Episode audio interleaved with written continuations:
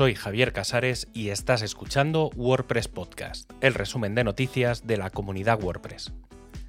En este programa encontrarás la información del 12 al 18 de diciembre de 2022. Los plugins van a tener una categorización. Esto se anunció en el State of the World con una fecha tan temprana que iba a ser durante el mes de diciembre, pero ya al día siguiente comenzaba su adopción. En principio se plantean tres categorías, aunque realmente por ahora se están aplicando dos, comercial y comunidad. La tercera serían los canonical plugins, pero requieren una serie de elementos previos y de revisión que están analizándose como poder aparecer en la lista del Bug Bounty. Los plugins comerciales tendrán una etiqueta de plugin comercial con un enlace externo de soporte y el texto, este plugin es gratuito pero ofrece actualizaciones o soporte comercial de pago. Los plugins de comunidad tendrán una etiqueta de plugin de comunidad con un enlace externo de contribuye y el texto este plugin está desarrollado y recibe soporte de una comunidad. Los enlaces externos, en el caso de los comerciales, deberían ir a la página de soporte del sitio web y en los de comunidad se recomienda enviar a GitHub o plataforma donde se pueda contribuir de alguna manera. El despliegue de estas opciones por ahora es manual, por lo que iremos viendo poco a poco más plugins con estas opciones. El equipo de Core ha aparecido un ticket que parece que podría dejar obsoletas las versiones anteriores a PHP 7.2 para WordPress 6.2.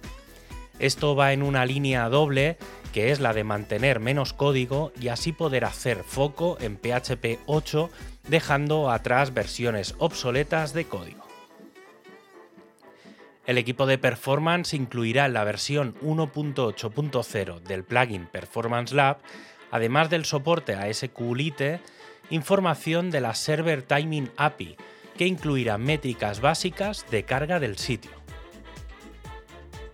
el equipo de test está comenzando a hacer una revisión de todas las mejoras propuestas en Gutenberg y que se ven reflejadas ya en Gutenberg 14.8. En plan es que eh, el de probar esta versión y devolver la información de mejoras a todos los niveles, ya que estas van a ser las últimas versiones en las que Gutenberg va a estar focalizado en el desarrollo de bloques para pasar a la siguiente fase del proyecto que tiene como objetivo el trabajo en equipo y simultáneo entre usuarios e invitados. El equipo de Polyglots ha lanzado de forma pública la propuesta de convertir las páginas de translate.wordpress.org en contenido de ancho completo. Se han puesto algunas direcciones de ejemplo con su enlace actual y un enlace extra en el que se pueden comparar ambas opciones. Y en el, en el propio panel de traducciones, los revisores van a tener la posibilidad de solicitar razones de feedback personalizadas y es que cada idioma tiene sus propias reglas que suelen ser recurrentes, por lo que se podrán configurar por parte del equipo de Meta. Casi 8 millones y medio de traducciones y casi 20.000 traductores han participado en las contribuciones de 2022. Alemán, francés, italiano, español y neerlandés son los idiomas con más contribuidores en la plataforma. Hay que destacar el trabajo de Javier Esteban, Jesús Amieiro y Jordan Soares por la contribución al idioma español y estar entre los que más han traducido en todo el proyecto WordPress. Y por supuesto a los revisores como Carlos Coria y Fernando Tellado. El equipo de Meta ha presentado el nuevo diseño aplicado en el WordPress Showcase, el directorio de sitios destacados que utilizan WordPress en el que podemos encontrar sitios como Vogue, The White House, Sony Music o Meta Newsroom. El equipo de Openverse ya ha comenzado a trabajar con Gutenberg para su futura integración a través del sistema de media.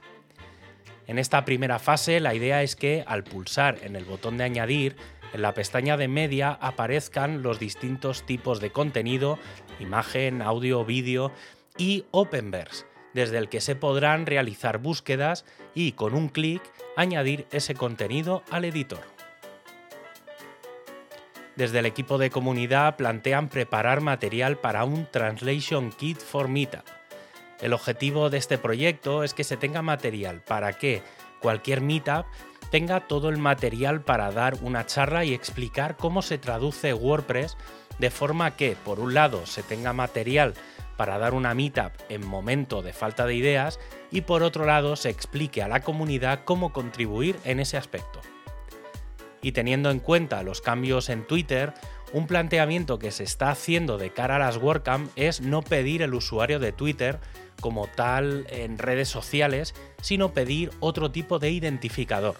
Entre las propuestas más comentadas está la de usar el propio identificador de cuenta del perfil de WordPress. BuddyPress RC1 ya está disponible. Aunque de cara a los usuarios solo van a notar algunos pequeños cambios, incluye varias decenas de correcciones y mejoras de fondo en PHP y rendimiento. Y para acabar, ya sabes que tienes todos los enlaces para ampliar la información en wordpresspodcast.es. Un abrazo y hasta el próximo programa.